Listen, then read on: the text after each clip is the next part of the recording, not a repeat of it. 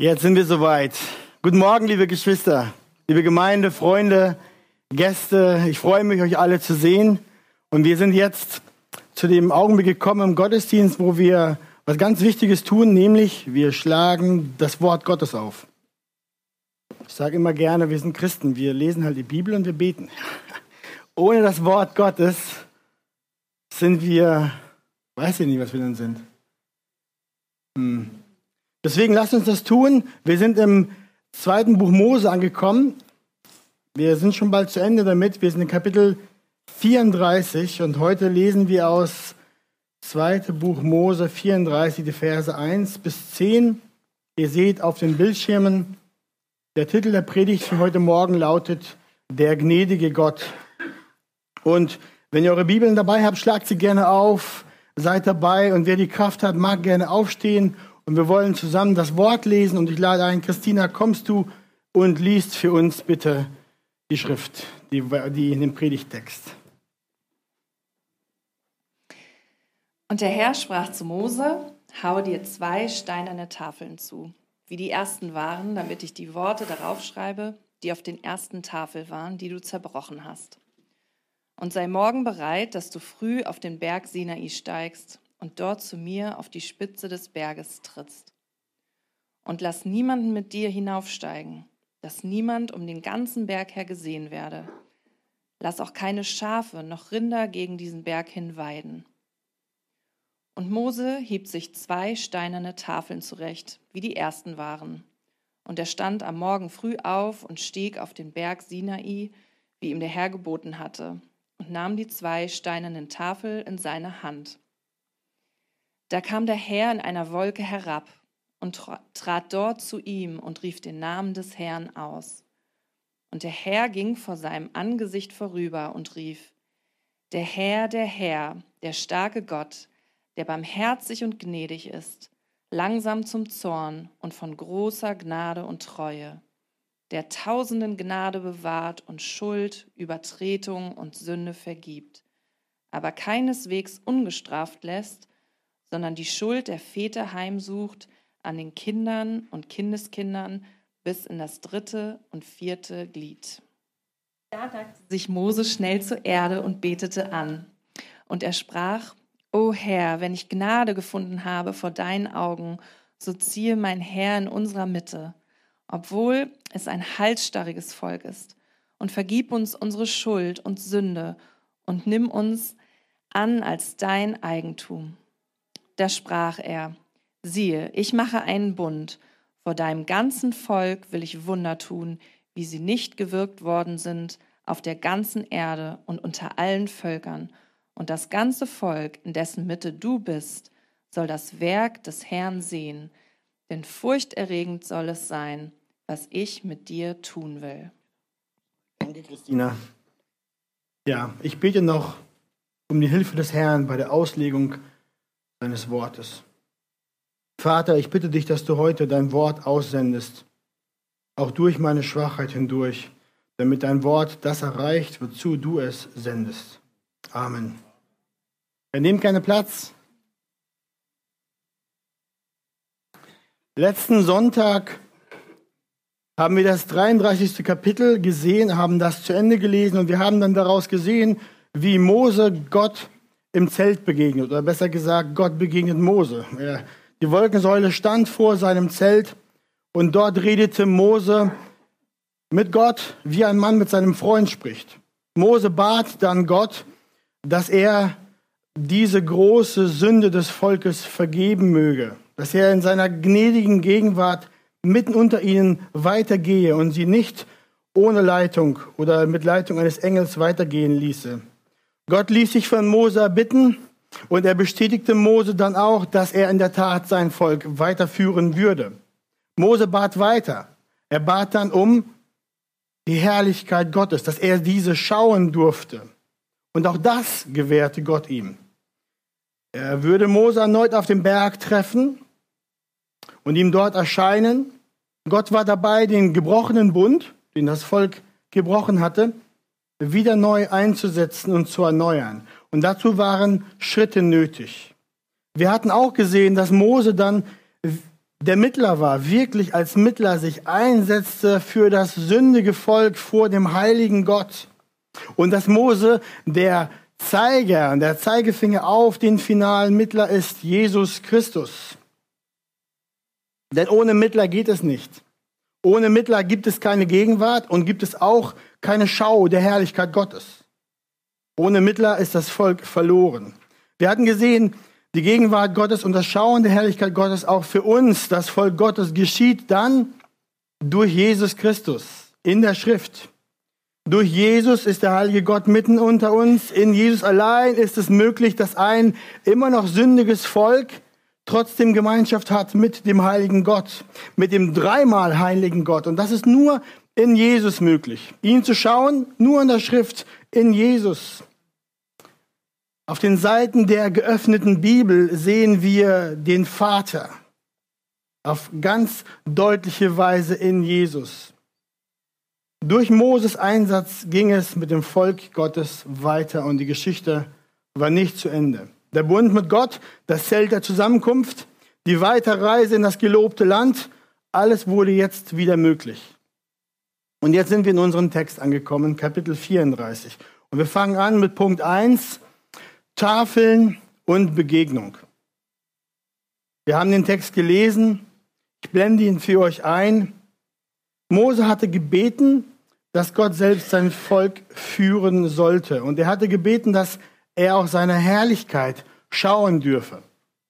Beides hatte der Herr Mose zugesagt und angekündigt, wie dies möglich werden würde. Das ist Kapitel 33, 17 und 19 bis 23 die Verse. Nun sprach der Herr weiter zu Mose darüber, welche Schritte Mose jetzt zu gehen hatte, damit der Bund wieder erneuert werden könnte, damit die Reise mit ihm weitergehen könnte. Und ihr seht hier, er sagt ihm gleich im Vers 1, hau dir zwei steinerne Tafeln zu, wie die ersten waren, damit ich die Worte drauf schreibe, die auf den ersten Tafeln waren, die du zerbrochen hast.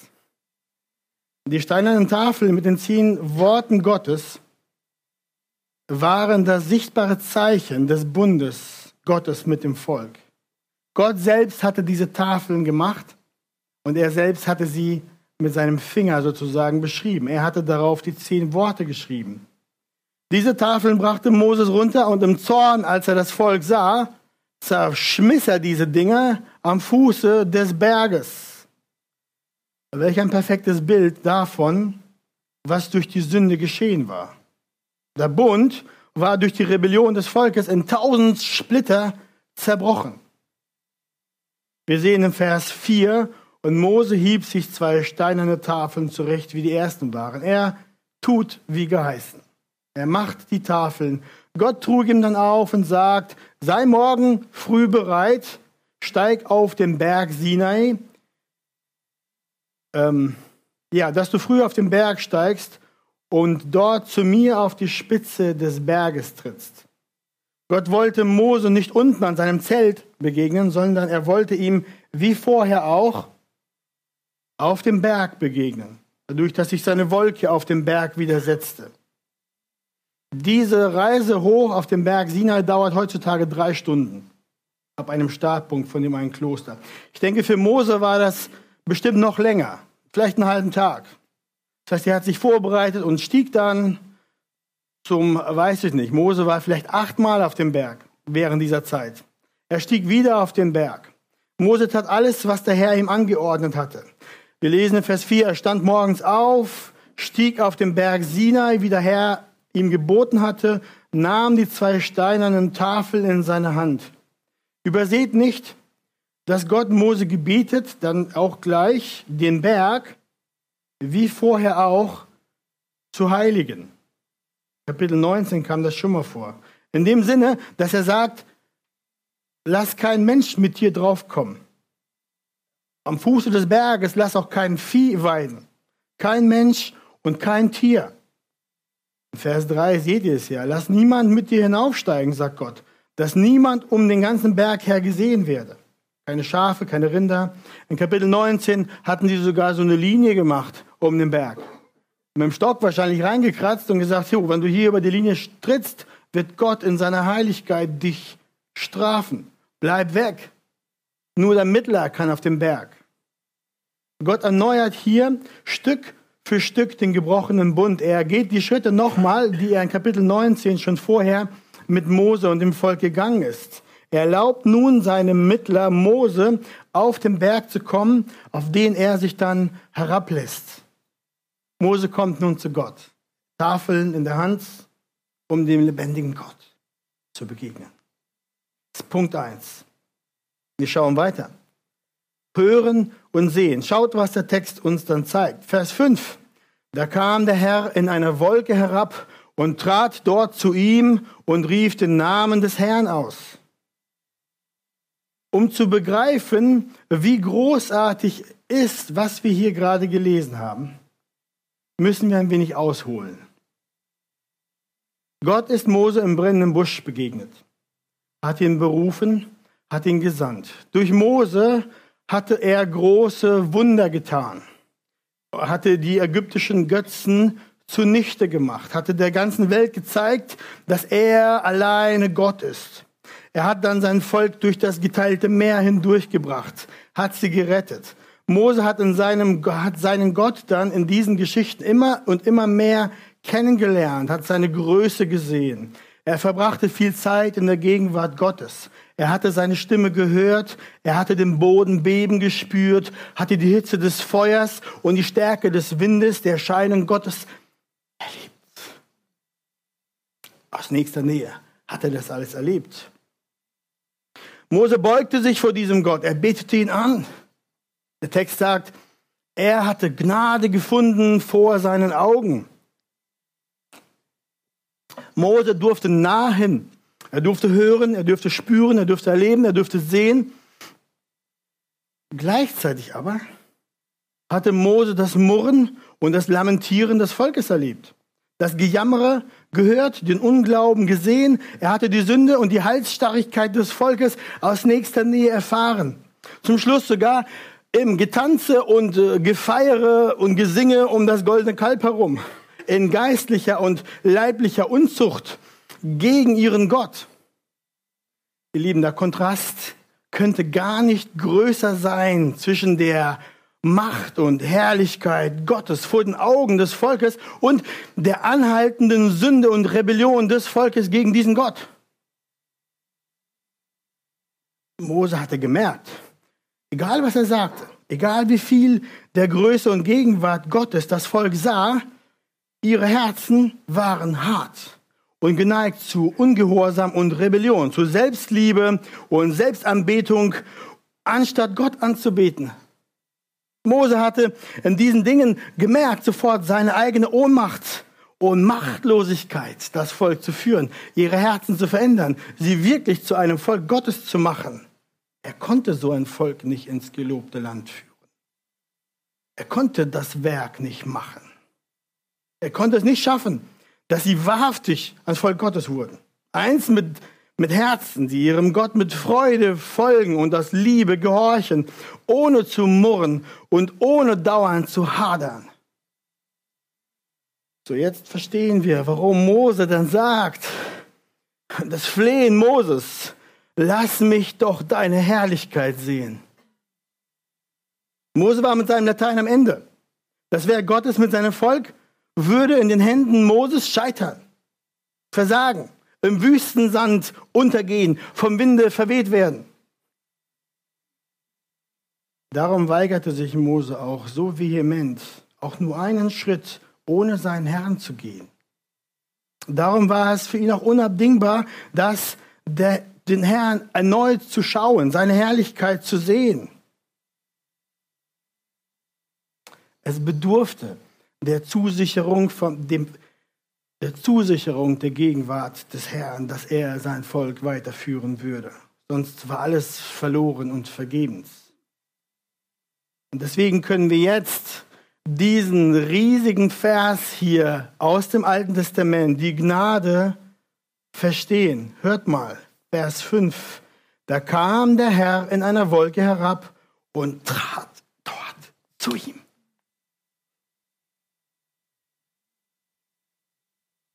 Und rief den Namen des Herrn aus. Der Herr war treu. Er zeigte sich seinem Knecht Mose. Er ließ sich erneut herab. Er ließ sich von Moses sehen, erfahren, erleben. Er offenbarte sich auf neue Weise dem Mose an diesem Dreh- und Angelpunkt in der Geschichte. Wird es weitergehen oder wird es versagen? Ein wichtiger Punkt in der Geschichte und Gott wusste, was vonnöten war. Dort trat Gott zu Mose. Welch Gnade. Ohne dieses Hinzutreten würde alles aufhören, die Geschichte würde zusammenbrechen, mit dem Volk würde es den Bach runtergehen. Aber nein, der Herr kam zu Mose, er offenbarte sich, zeigte ihr erneut sein Wesen. Ohne Gottes Selbstoffenbarung sind wir alle verloren. Keine Möglichkeit, diesen zu finden, ihm zu nahen. Wenn er nicht kommt, sind wir ewig weit weg. Aber er kam, er naht sich, er offenbart sich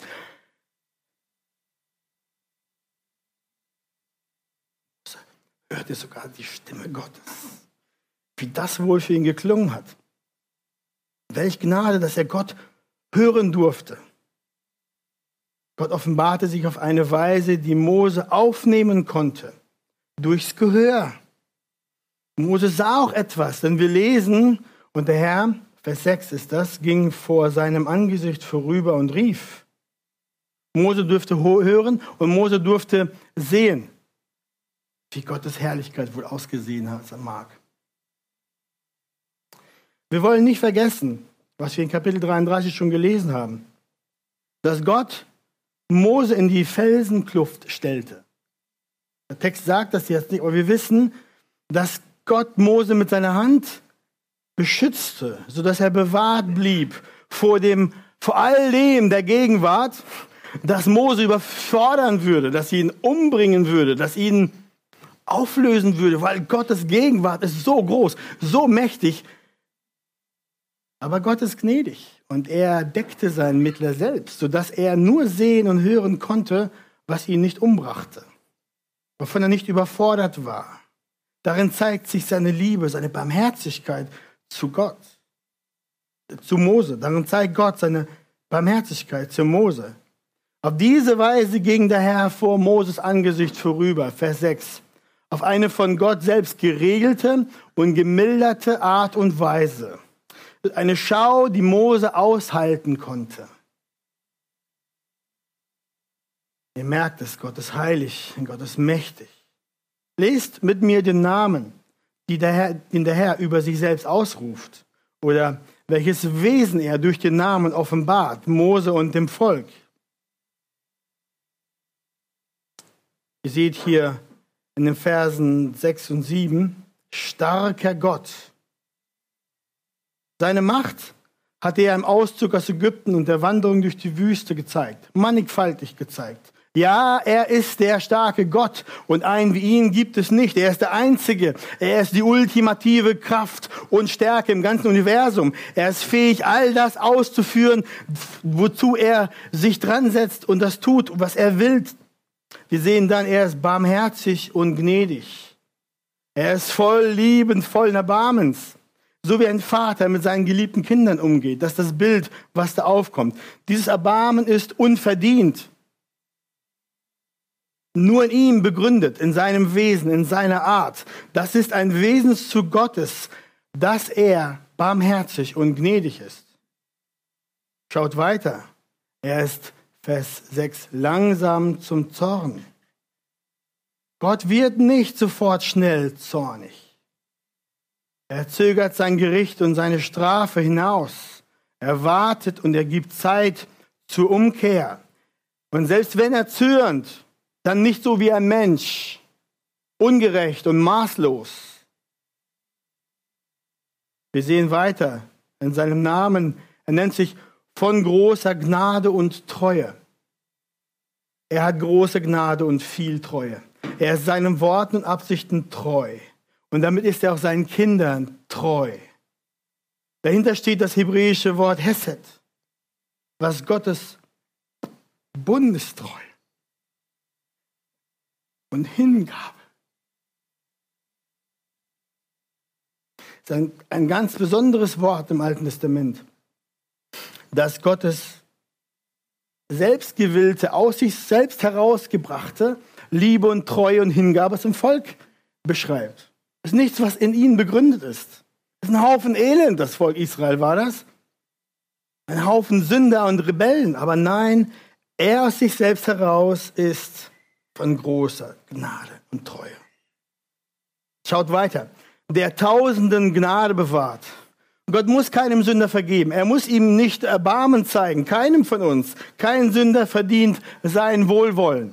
Und doch hat er Gnade für Tausende. Ja, das ist sogar eine Untertreibung, denn er hat so viel Gnade für Tausende und Abertausende. Überlegt, wie viel Gnade er über die Millennia dem Mensch gegeben hat. Und dann schaut weiter. Er ist ein Gott, der Schuld, Übertretung und Sünde vergibt. Wie kann es sein, dass er vergibt? Habt ihr schon mal nachgedacht? Gottes Gerechtigkeit kann keine Sünde einfach so ohne Bezahlung und Strafe vergeben oder verschwinden lassen. Es geht nicht. Gott wäre nicht mehr Gott. Seine Gerechtigkeit kann das nicht zulassen. Seine Heiligkeit verlangt dies. Gott vergibt nur wegen dem Lamm Gottes.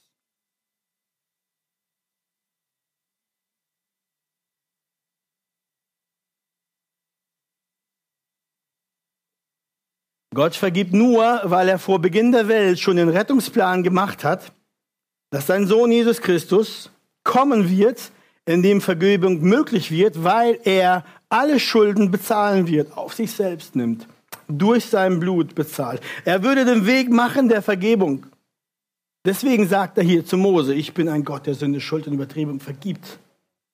Sonst nicht. Er kann das nicht einfach nur so Auge zudrücken, sehe ich nicht mehr alles gut. Er zeigt, dass er ein gnädiger, barmherziger und liebender Gott ist. Das heißt, ihr Lieben, wenn er im Alten Testament davon spricht, dass er Sünden vergibt, dann steht dahinter immer der Sohn Gottes, das Lamm Gottes. Das ist ein Fingerzeig, auch wenn er das nicht explizit sagt. Das geht nur, seine Gerechtigkeit, seine Gerechtigkeit und Heiligkeit ist nur Genüge getan durch Christus am Kreuz. Wir sehen weiter. Zum Schluss sagt er, keineswegs er ist ein Gott, der keineswegs ungestraft lässt. Ja, das ist auch wahr. Gott ist nicht nur ein liebender Gott, er ist auch ein heiliger und ein gerechter Gott. Er kann und er lässt niemals Übertretung und Sünde ungestraft. Er kann es aus seinem Wesen her nicht. Er kann nicht Übertretung ungestraft lassen. Der Preis für die Sünde muss immer bezahlt werden, entweder von dem einen oder von dem anderen. Und dann sagt Gott von sich selbst, dass er ein Gott ist, der die Schuld der Väter heimsucht an den Kindern und Kindeskindern bis in das dritte und vierte Glied. Seht ihr das? Was meint Gott hier damit? Das ist eine Redewendung, die im Alten Testament, im Buch Mose, oft findet. Straft er etwa die Sünden der, für die Sünden der Eltern die Kinder bis äh, in die vierte Generation? An anderer Stelle sagt das Wort Gottes, 5. Mose 24, 16. Die Väter sollen nicht für die Kinder getötet werden und die Kinder sollen nicht für die Väter getötet werden, sondern jeder soll für seine Sünde getötet werden. Gott weiß, er ist gerecht und er straft den Sünder, der verantwortlich ist. Ist das ein Widerspruch, was die Schrift uns hier zeigt? Nein. Denn beides, der Ungehorsam und Gehorsam dem Wort gegenüber, dem Wort Gottes gegenüber, hat immer weitreichende Folgen und Konsequenzen. Ich denke, der Schlüssel, um das zu verstehen, ist, dass es hier um die Folgen und um die Konsequenzen geht. Das Heimsuchen bis in die vierte Generation wegen der Sünde bedeutet nicht, dass Gott die Kinder und die Enkelkinder für die Sünden der Eltern straft, sondern dass er die Konsequenzen der Sünder die Kinder und Kindeskinder treffen lässt. Er lässt es zu, dass die Nachkommen von den Folgen der Sünde der Väter und Mütter getroffen, heimgesucht werden. Aber machen wir weiter im Text. Gott macht mit seinem Volk weiter. Er bringt Mose zu sich, Tafel in Hand. Er gibt ihm eine neue Begegnung. Er lässt ihn sehen und hören. Er gibt ihm eine essentielle Beschreibung des Wesens Gottes. Nebenbei gemerkt, dieser Wortlaut der Beschreibung Gottes, ein starker Gott, gnädig und barmherzig und so weiter, das ist eine Beschreibung von fundamentaler Bedeutung für Israel. Wenn ihr das Alte Testament weiterlest, dann werdet ihr sehen, ab diesem Zeitpunkt beschreibt Mose, die Leviten, die Psalmisten, die Propheten Gott immer mit diesen Worten. Sogar Jona, der garstige Prophet, der nicht wollte, nachdem Gott Nineveh gerettet hatte, benutzte genau diese Worte und sagt, ich weiß, ich wusste, dass du ein gnädiger, und barmherziger Gott bist. Ihr kennt die Geschichte. Aber was ich damit sagen will, diese Beschreibung ist fundamental, die Gott dem Volk gibt, beschreibt sein Wesen im Kern.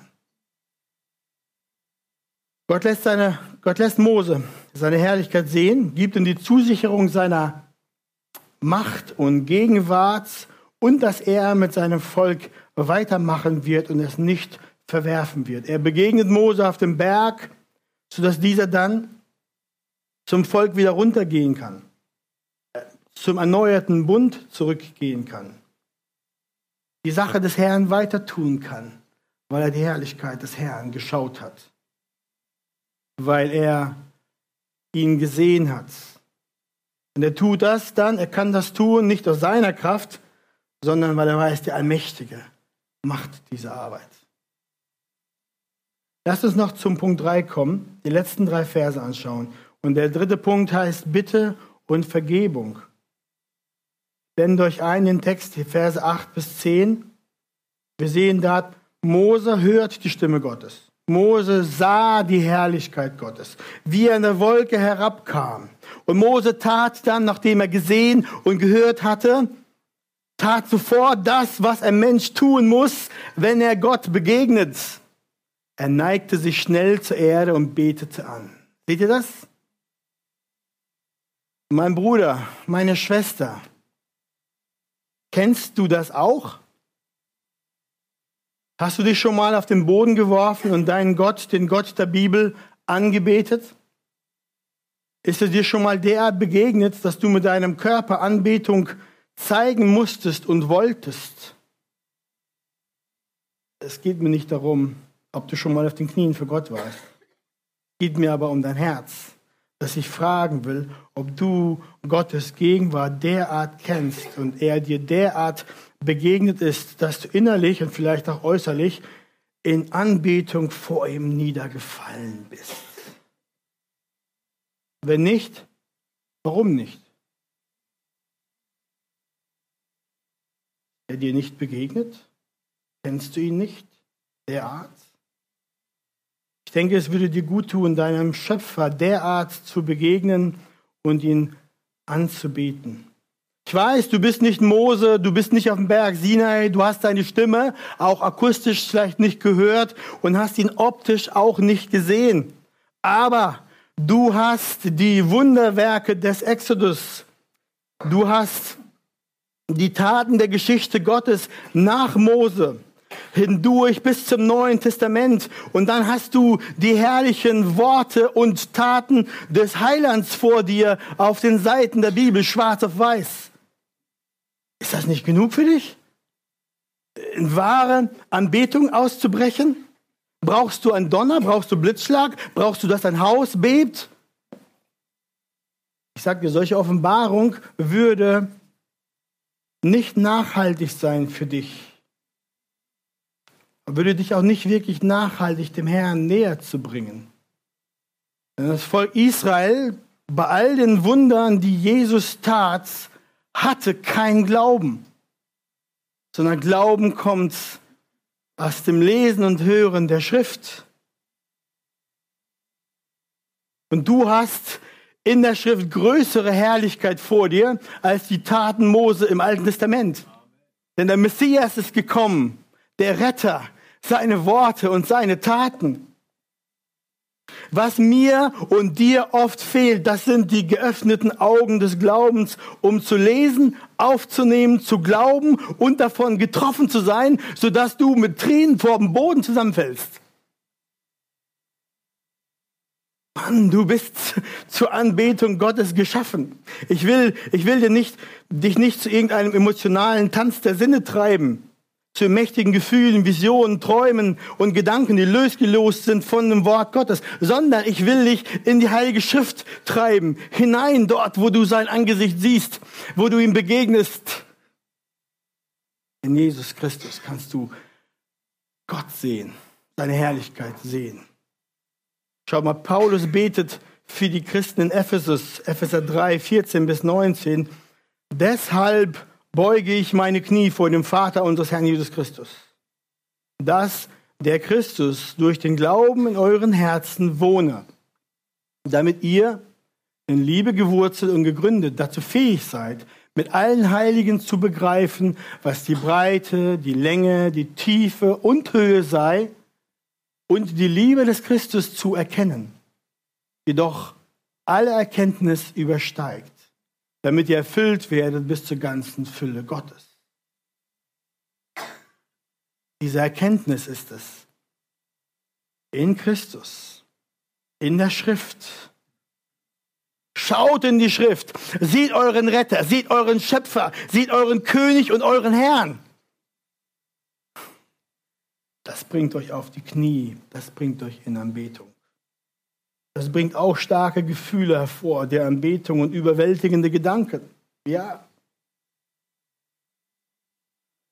Ich will euch heute Morgen herausfordern und einladen, wenn du hier sitzt und du weißt, dass, du, dass dir Gott so nicht begegnet ist, dann bete. So und strecke dich aus, weil der Herr möchte dir begegnen. Dass dein Glaube gestärkt wird und dass du weißt, wie mikroskopisch klein du bist vor deinem allmächtigen Gott und Schöpfer, der dich aber liebt und beim Namen genannt hat und dich kennt. Lass uns zurückgehen zum Text. Wir sehen in Vers 9, O Herr, wenn ich Gnade gefunden habe vor deinen Augen, so betet Mose, so ziehe mein Herr in unserer Mitte.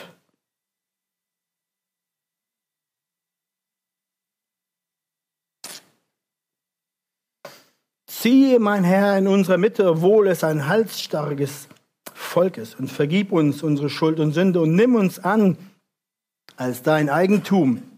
Mose wiederholt hier seine Bitte, dass Gott mit seinem Volk geht, dass er ihm vorausgeht. Die Gegenwart Gottes in der Mitte des Volkes war für sie kein Luxus, sondern es war eine Notwendigkeit.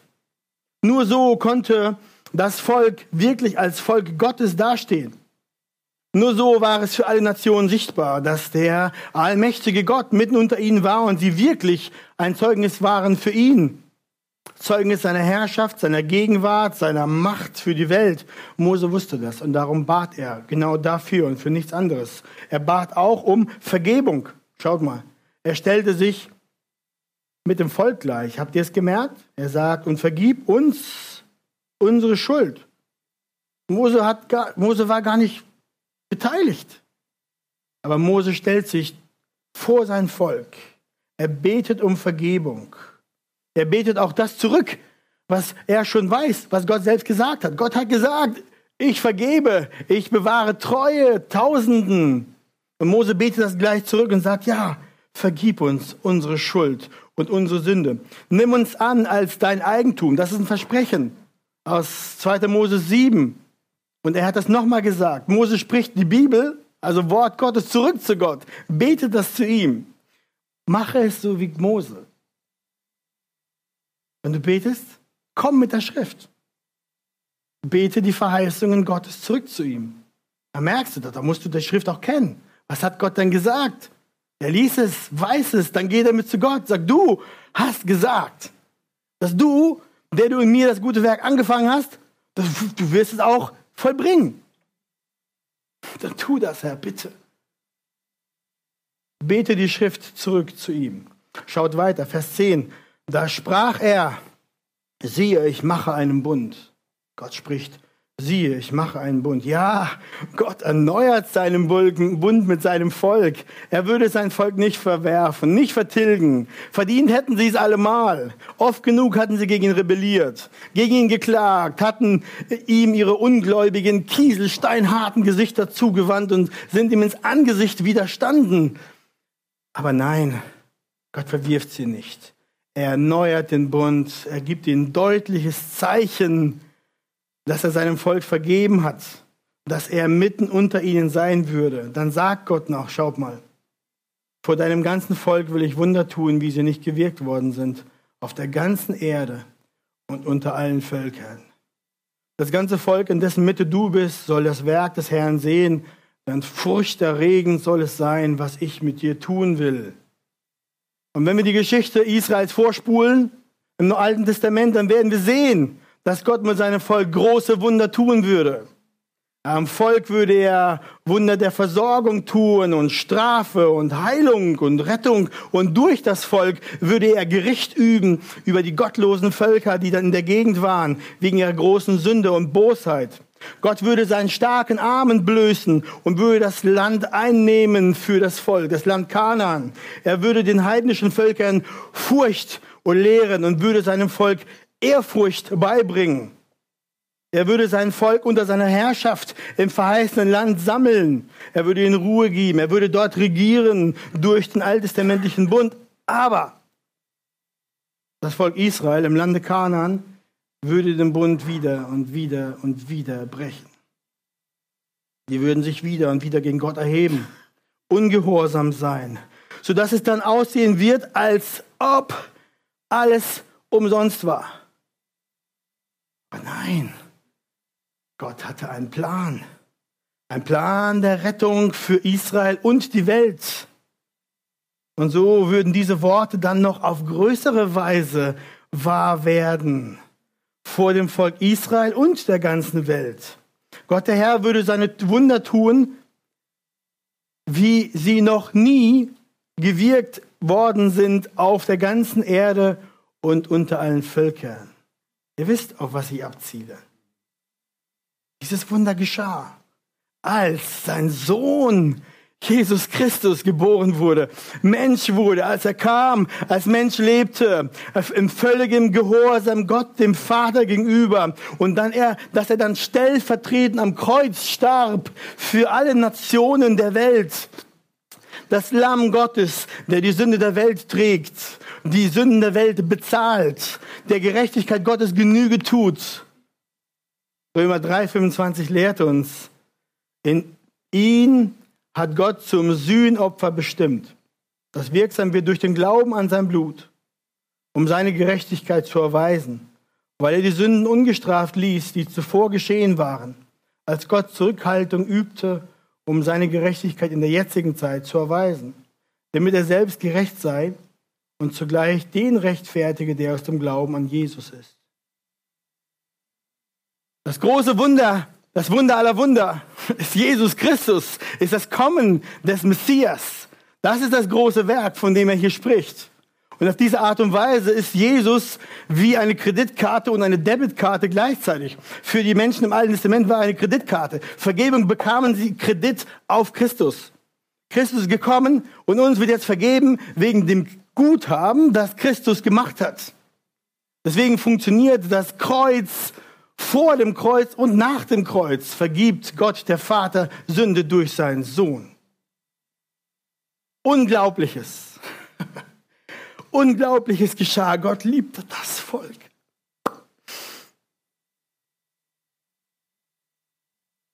Hör mal, er liebt das Volk der Rebellion und Feindschaft. Das waren wir.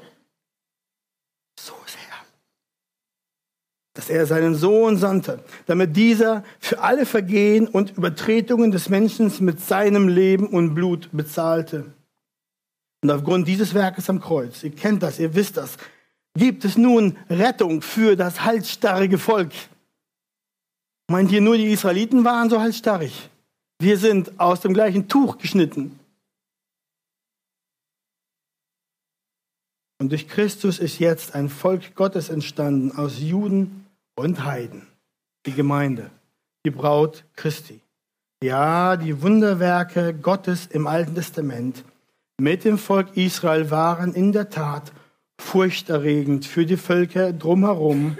Ja, sie ließen den Atem der Völker stocken, als er seine Macht und Herrlichkeit zeigte, in seiner Regierung und in seinem starken Arm zu retten. Aber das Wort dass die Schlachterbibel für euch jetzt mit furchterregend übersetzt. Das hebräische Wort dahinter hat im Urtext auch die Bedeutung Ehrfurcht hervorbringend. Also im Sinne von wunderbar. Die Lutherbibel übersetzt und diesen Vers nämlich so, denn wunderbar wird sein, was ich an dir tun werde. Und in der Tat, Das Werk des Heils durch Christus ist wunderbar. Amazing Grace. Staunen bringt es hervor. Anbetung bringt es hervor. Kniebeugen bringt es hervor. Und auch manch Furcht bringt es hervor.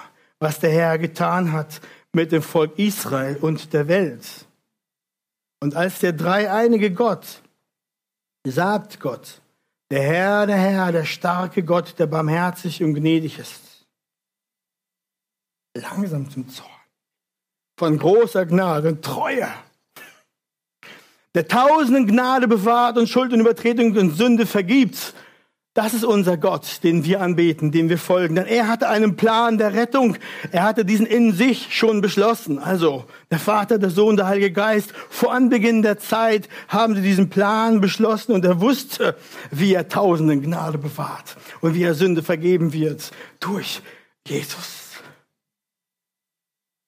Und das ist in der Tat wunderbar dass der Herr so mit den Gefallenen und mit gegen ihn kämpfenden Sündern umgeht in großer Barmherzigkeit und großer Treue. Ihr Lieben, das ist das Wesen unseres Gottes, das wir erneut sehen dürfen aus der Schrift, den Seiten im Alten Testament. Er macht mit seinem Volk weiter. Er hält sein Wort und führt sein Volk ins gelobte Land. Wir wissen, dass wir nicht mehr nach Kanaan und Palästina müssen, sondern wir sind unterwegs ins himmlische gelobte Land. Und er macht mit uns weiter. Die Gemeinde Christi ist sein Volk und er bleibt dieser treu.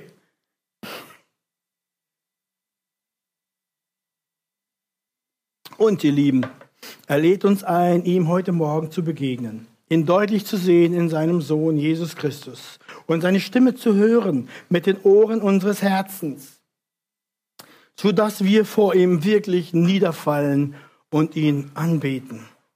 Und wir sehen erneut, dass er gnädig ist. Bevor er straft und richtet, gibt er Gnade. Und wir sind in der Zeit der Gnade. Er ist barmherzig und er möchte nicht den Tod des Sünders, sondern er möchte, dass der Gottlose von seinem bösen Weg umkehrt Hesekiel 33, Vers 11. Er hat alles getan, um zu retten. Er hat seinen Sohn gesandt und so geht der Ruf heute Morgen aus. Mensch, wenn du hier bist und du bist auf einem bösen Weg, kehre um. Lass die Zeit nicht vergehen. Komme und glaube an den Retter. Lass dich retten. Glaube an ihn heute Morgen als deinen Retter und deinen Herrn und du wirst errettet werden. Und wenn du zu seinem Volk gehörst, Beuge deine Knie mit mir vor dem Vater in Anbetung, vor unserem dreieinigen Gott. Amen.